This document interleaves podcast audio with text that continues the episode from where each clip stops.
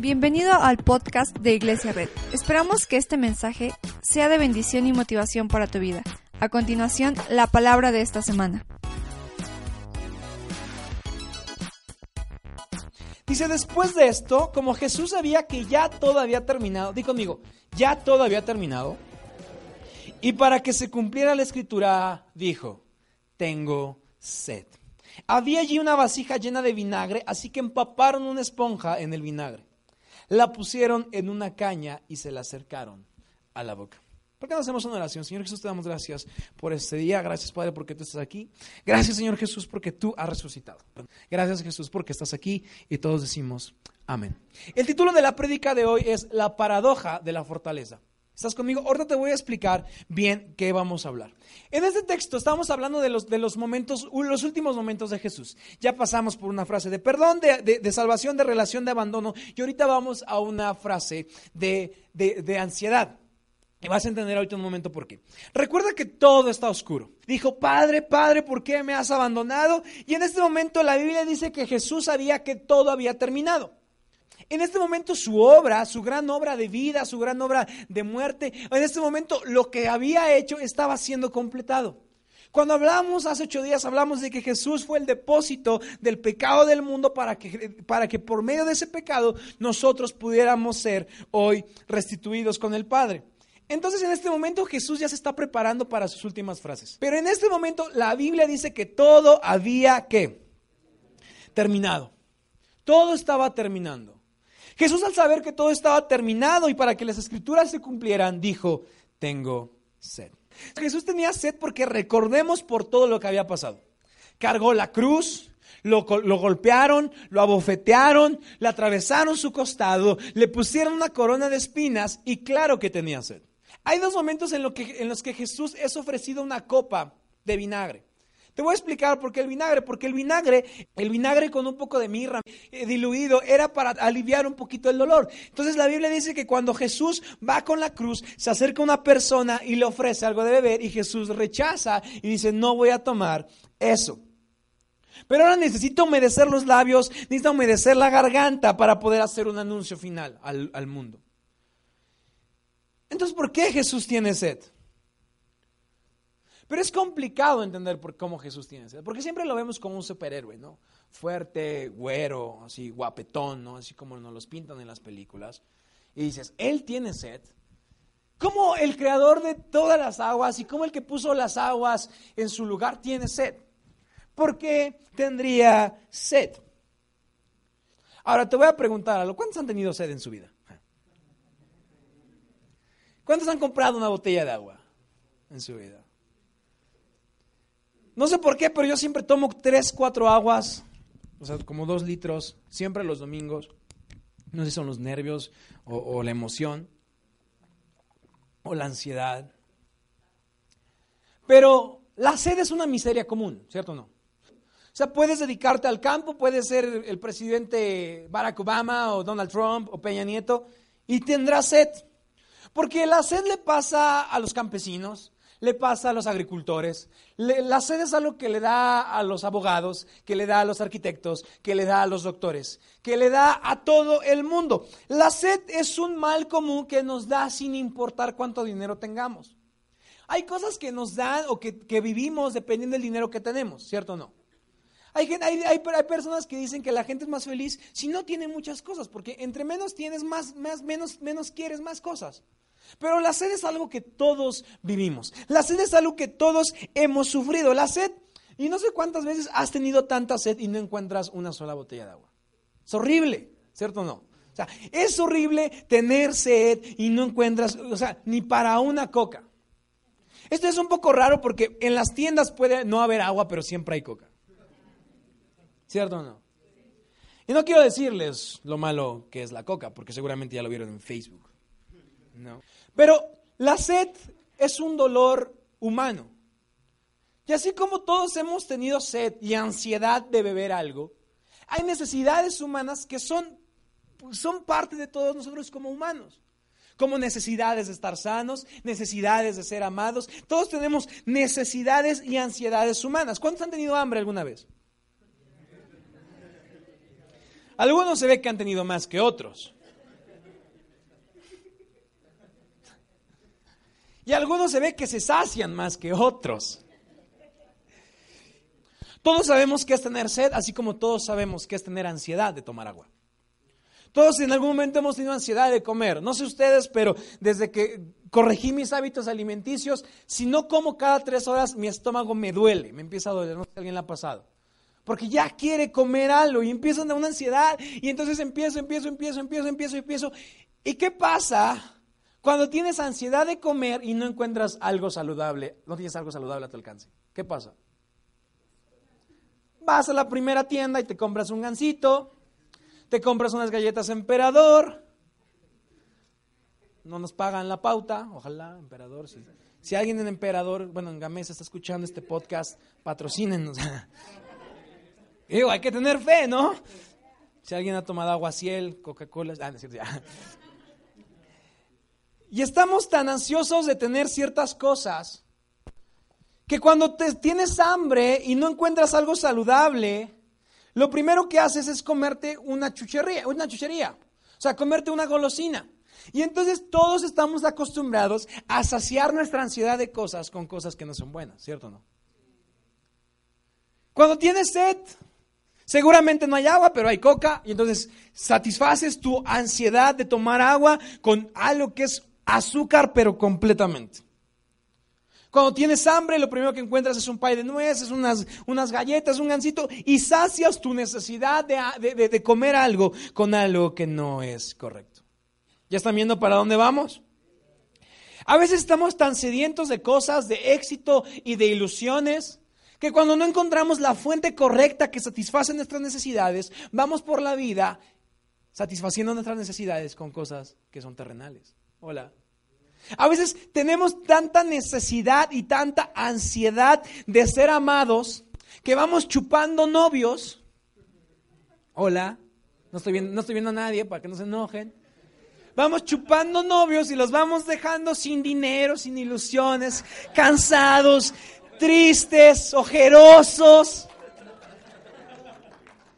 Nada más para que la linda niña diga, ay, como que ya me cansé. Tú te esforzaste, le pediste dinero a tus papás, es más, hasta trabajaste, que era algo que nunca habías hecho en tu vida. Y entonces a veces como hombres o como mujeres, no es exclusivo de uno o de otro, vamos ansiosos de ser amados y vamos chupando paletas y las vamos dejando como chicles, como las tutsis, ¿no? Imagínate que de repente abrieras tu paleta y tiene un chicle mascado. Hola. Dirías, ay, qué rico, otro, un chicle mascado por alguien más. Cuando no satisfacemos nuestras necesidades con la fuente correcta, vamos por la vida gastando nuestras fuerzas, nuestra energía, nuestros recursos para encontrar que las personas en las cuales pusimos nuestro amor y nuestra confianza ya no están o nos han defraudado. Yo siempre que me dicen, a ah, pastor, ya somos novios. ¿Cuántos años tienen? 17. No, no, no, no, van a estar juntos. ¿Qué? En serio, sí. ¿Sabes por qué? Porque estás teniendo una necesidad de amar y la estás satisfaciendo en una fuente que no es correcta. Hola. Cuando quieras tener un novio o una novia, pregúntate, ¿para qué lo quiero? Porque quieres cosas, ponte a trabajar. Porque quieres amor, busca amigos. Bueno, no en ese sentido. el pastor dijo amigos con derechos. No. Qué padre iglesia. Mamá está bien chido allá. No. A veces estamos tan sedientos de cosas que no satisfacemos nuestras necesidades en la única fuente que nunca se va a agotar. ¿Estás conmigo? A veces estamos ansiosos de tener éxito que vamos por la vida abriendo negocios y cerrando cada mes porque no pegó al primer negocio. A veces estamos tan ansiosos de que mamá se sane. A veces estamos tan ansiosos de que papá sane la enfermedad que tiene. A veces estamos tan ansiosos de que nuestros papás estén juntos. A veces estamos tan ansiosos de que el matrimonio, que el matrimonio se componga. A veces estamos tan ansiosos de poder ser bendecidos con un trabajo. A veces estamos tan ansiosos de ser reconocidos. A veces estamos tan ansiosos de hacer algo en la vida A veces tenemos tanta sed de que alguien nos ame que solamente vamos chupando fuentes que no son fuentes de vida eterna. Sabes, todo mundo ha sido ansioso. Todo mundo ha tenido ansiedad en algún momento. Imagínate la ansiedad que Jesús tenía por tomar agua. ¿Alguien se la puede imaginar? O sea, no había tomado nada. Si tú nada más subes las escaleras y ya te cansas, hay un vasito de agua porque ya hice mucho ejercicio. Mamá, subiste y bajaste, pero bajo de peso. No, no va a pasar. No sé cuántos en nuestra vida hemos tenido ansiedad por algo. Todos en nuestra vida hemos vivido una ansiedad de algo. Todos en nuestros momentos, en un momento de nuestra vida hemos ansiado ciertas cosas. Hemos tenido ciertas cosas que anhelamos y con las que soñamos. Solo para darnos cuenta que esas cosas no están siendo satisfechas. La ansiedad, voltea con alguien y dile la ansiedad. La ansiedad nos hace vivir momentos de debilidad. Porque ¿qué pasa con la señorita que está ansiosa por tener un novio? No estoy viendo a nadie. Le entrega su corazón a alguien y en este momento de ansiedad muestra qué? Debilidad. ¿Cierto o no? Siempre que no afrontamos la ansiedad de buena forma, vamos a mostrar debilidad. ¿Alguien está conmigo? Siempre que queremos tener un negocio rápido, rápido, quiero ser millonario, Hablaremos con gente y solo mostraremos qué? Debilidad. La ansiedad de ver satisfechas cosas nos hace vaciar, nos hace saciar nuestra sed en cosas que no son correctas. En amores, en relaciones, en personas, solo para darnos cuenta que donde, donde tomamos agua ahora nos ha defraudado. Y ahora nos sentimos desconectados, nos sentimos que no servimos, sentimos que no encontramos interés, sentimos que no vamos avanzando, nos sentimos sumergidos en una debilidad tan grande que solo vamos por la vida sobreviviendo a las cosas. Porque tenemos ansiedad y todos necesitamos algo. ¿Tener ansiedad o necesidad de algo es malo? No. Lo malo es donde satisfacemos nuestra necesidad. Eso es lo malo. ¿Sentirnos débiles es malo? No. Sentirnos débiles no es para nada malo porque la Biblia dice que el poder de Dios se perfecciona en nuestra debilidad. Cuando tú estás necesitando algo y estás débil porque lo que quieres no ha sido cumplido, es momento de que voltees tus ojos a la fuente de agua de vida eterna. Cuando estás tan cansado, sin ilusiones, cuando estás harto de buscar, de intentar. Cuando te has sentido débil porque estás ansioso de reconocimiento, estás ansioso de amor, estás ansioso de paz, cuando no volteas, cuando volteas a ver a Dios, tu ansiedad puede ser satisfecha. Porque la Biblia dice que el poder de Dios se perfecciona en, nuestra debilidad.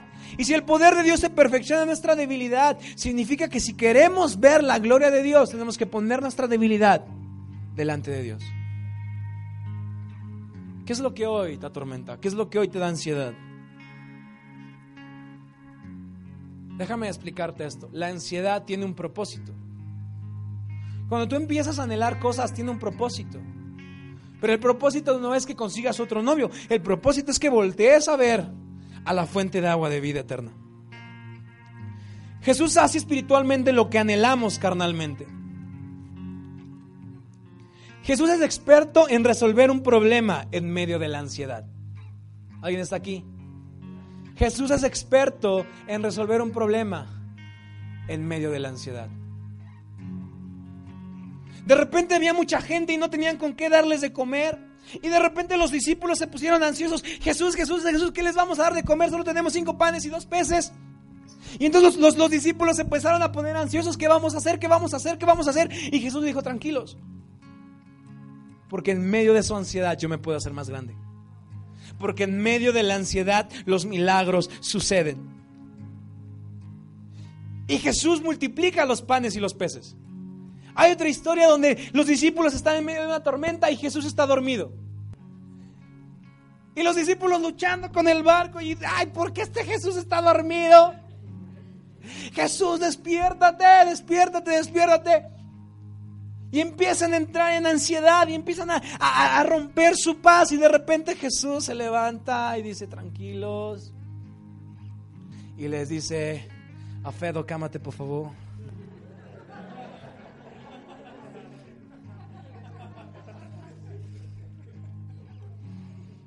Bueno, y se levanta y le dice, cálmense las aguas. Esa es versión para adultos. Y Jesús calma las aguas. Porque en medio de la ansiedad de la gente, Jesús tiene un milagro que hacer. En medio de la necesidad de la gente, está Jesús esperando. Hey, dime que me despierte. Háblame, porque quiero hacer un milagro. ¿Estás ansioso por ver a tu familia reconstruida, solo háblame, solo ponme enfrente. Porque cuando tú me pones enfrente, yo le hablo a esta tierra, yo le hablo a la gente, yo le hablo a reyes y a reinos, yo le hablo a la gente para que eso trabaje a tu favor. Estás ansioso, ponme enfrente. Estás ansioso, ponme enfrente. Wow. ¿Cuántas veces has estado en tu vida como zombie de Walking Dead? Comiendo cerebros, comiendo relaciones, comiendo menjurjes para darte cuenta que todavía tu ansiedad existe ahí. A veces comemos novios, comemos novias, comemos parejas, comemos trabajos y nada nos sacia. Quizá devoramos aprobación cuando la única aprobación que necesitamos ya la tenemos en la cruz del Calvario. Anhelamos tanto que nuestra pareja nos dé una palabra de aprobación cuando la única palabra de aprobación que importa para nuestra vida eterna es lo que Jesús dijo de nosotros. Después hay una mujer en el pozo, llega una mujer en un pozo y, y Jesús llega con esta mujer y voy terminando. Es una mujer que llega al mediodía a sacar agua. Ahora, en el calor de esa época y en el desierto, solamente hay una razón por la que saldrías a sacar agua al pozo al mediodía cuando no hay nadie. ¿Y sabes cuál es? La vergüenza. Cuando saciamos nuestras necesidades de otras fuentes, primero mostramos debilidad y después esas cosas nos traen vergüenza. Primero eras la amiga alegre y ahora eres la amiga alegre que ya tuvo 15 novios. Primero eras el chavo buena onda. Y después eres el chavo buena onda que solo finge por convivir. Cuando no saciamos nuestra necesidad de la fuente de agua de vida eterna, esas necesidades que fueron mal satisfechas nos traerán vergüenza. Y Jesús le, le dice a esta mujer, están en el pozo, y Jesús se encuentra ahí en el pozo y le dice, dame agua. Y le dice a la mujer, trae a tu esposo. Y la mujer dice, no tengo esposo. Y Jesús dice, ciertamente no tienes esposo, porque has tenido cinco. Y con el que vives ahorita es tu amigo con derechos. Y en este momento Jesús desnuda la verdadera necesidad de esta mujer. Después de cinco intentos de buscar amor, aún había, había cinco veces que las cosas no eran satisfechas. ¿Cuántas veces hemos intentado, intentado, intentado, intentado lograr algo y no lo hemos logrado? ¿Cuántas veces hemos querido ser exitosos una, dos, tres, cuatro, cinco veces? Y aún lo que vivimos hoy no es un éxito. ¿Cuántas veces hemos tenido estos fracasos en los que intentamos, lo buscamos, lo logramos y estamos como la mujer con nuestra vergüenza y aún nuestra necesidad?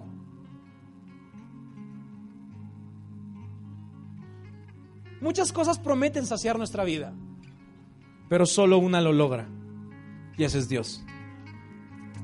A veces hemos estado tan desesperados por conseguir algo hemos estado tan desesperados por que algo se solucione.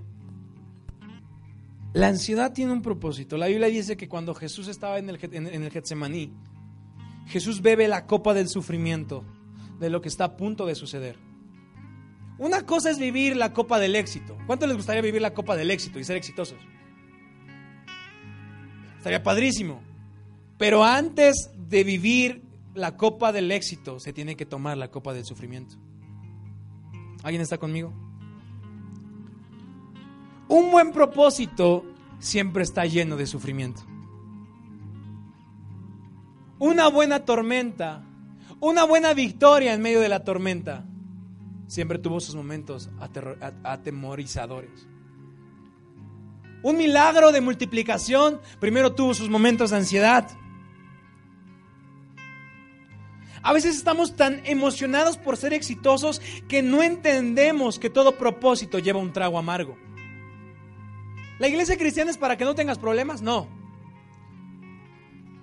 Es para que los tengas y a lo mejor más fuertes, pero en tu debilidad Jesús sea tu fortaleza. Por eso se llama la paradoja de la fortaleza, porque cuando soy débil, soy fuerte. No por mí, no porque fui al gym, sino porque Jesús está en mí. Jesús no va a llegar contigo y te va a decir, ay, qué padre, vente ya, eres, eres nuevo. Jesús primero quiere que te encuentres delante de Él, que le muestres tu vergüenza, que le muestres tu ansiedad y que le digas, Jesús, soy débil. Hazme fuerte. Hazme fuerte. Y así como Jesús le dijo a la mujer, lo has buscado tanto tiempo. Has buscado tanto el amor, has buscado tanto el perdón, has buscado tanto el reconocimiento, lo has buscado en tanta gente que solamente es fracasado. La Biblia dice que Jesús le dijo que el que bebiera del agua que él tenía, nunca volvería a tener sed. Voltear nuestros ojos a Jesús y beber de esa agua nos hace libres de muchos fracasos. Si bebes del agua de este mundo tendrás sed. No sé cuánto les ha pasado que su sueldo mejoró y ahora quieren más. ¿Verdad? No sé cuánto les ha pasado que ahora tienen un, que tienen un buen novio, pero ya quieren otro. Pero es que es bien bueno.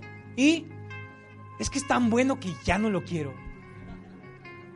Siempre que tienes sed, debes correr a Dios. Siempre que quieres algo, tienes que correr a Dios. Siempre que tienes necesidad de algo, corre hacia Dios. Porque como lo dijimos hace rato, cuando tú corres hacia Dios y le muestras tu debilidad, Él se para como un gigante y dice, no, sé, no eres débil porque yo estoy contigo. Quizá tu vida es débil, pero yo estoy contigo. Vivir momentos de ansiedad y abandono son necesarios para transformarnos en personas de éxito. Todos tenemos que vivir ansiedad, pero en medio de la ansiedad su poder se perfecciona. Si estás aquí es porque quieres ver algo, quieres ver un milagro en tu vida. Y el único que puede satisfacer tu necesidad es Jesús. El único que puede hacer que tu vida cambie es Jesús. Con eso voy terminando. Quiero que vayamos a Salmo 69, 16. ¿Por qué no te pones de pie? Dice, Respóndeme, Señor, por tu bondad y tu amor. Por tu gran compasión, vuélvete a mí. No escondas tu rostro de este siervo tuyo. Respóndeme pronto, que estoy angustiado. No sé cuántos hoy están viviendo una vida angustiada. Quizá el dinero no alcanza. Quizá el trabajo no te da lo suficiente. Quizá tu alacena está un poco vacía. Quizá tus hijos piden y piden y piden y piden y son como pirañitas y no dejan descansar, ¿no? Me encanta esto que dice, respóndeme pronto, porque estoy angustiado. Y quizá podemos decir, Dios, respóndeme pronto porque estoy angustiado por mis padres. Dios, respóndeme pronto porque estoy angustiado por la salud de mi mamá. Dios, respóndeme pronto porque estoy angustiado porque perdí a un ser querido. Dios, respóndeme pronto porque estoy ansioso, estoy angustiado. Ven a mi lado y rescátame. Redímeme por causa de mis enemigos. Tú bien sabes cómo me insultan. Me avergüenzan y denigran. ¿Sabes quiénes son mis adversarios? Los insultos me han destrozado el corazón. Para mí ya no hay remedio. Busqué compasión y no la hubo. Busqué consuelo y no lo hallé. En mi comida pusieron hiel. Para calmar mi sed, me dieron vinagre. Hasta ahí le vamos a dejar tantito.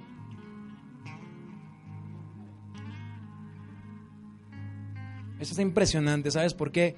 Porque cuando los soldados le dieron vinagre a Jesús en su momento de ansiedad, pensaron que se estaban burlando de él.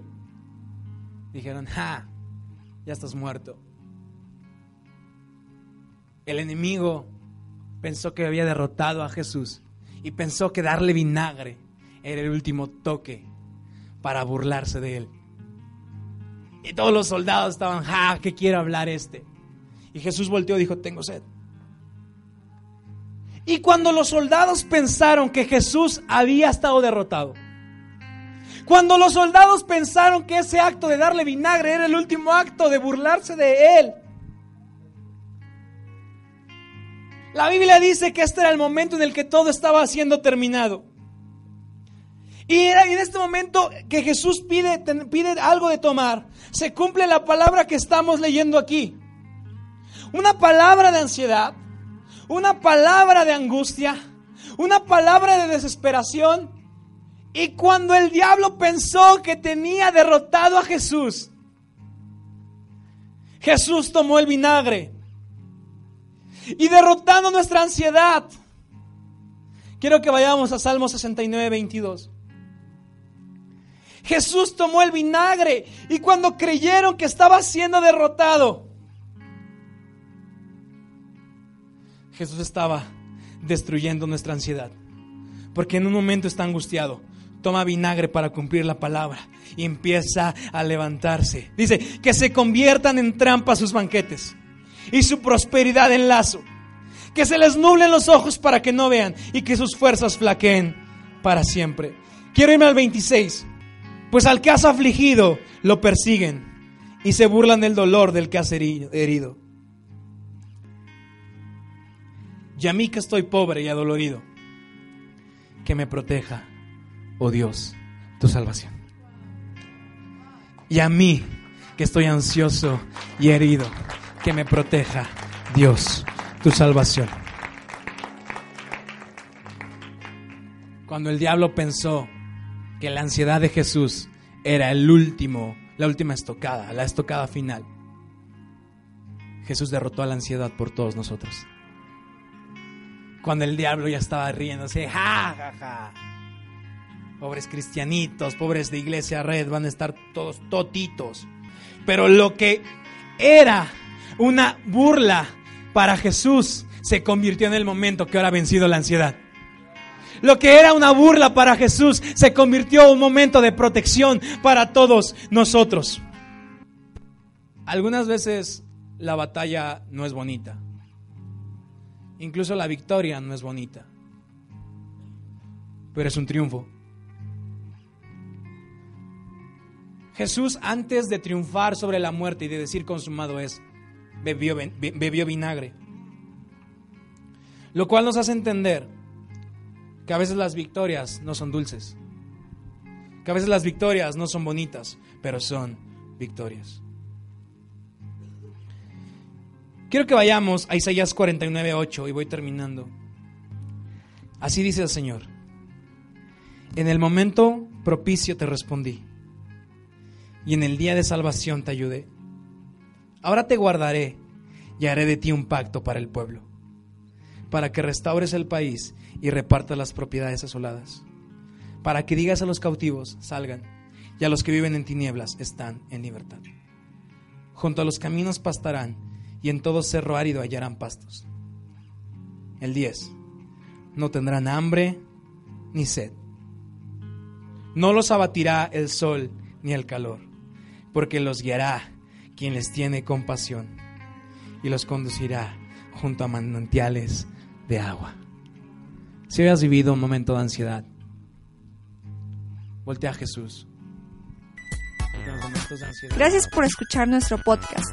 Te invitamos a conocer más de nosotros en nuestras redes sociales. Búscanos como arroba iglesia red. Y si vives en Tlaxcala, no olvides visitarnos este domingo.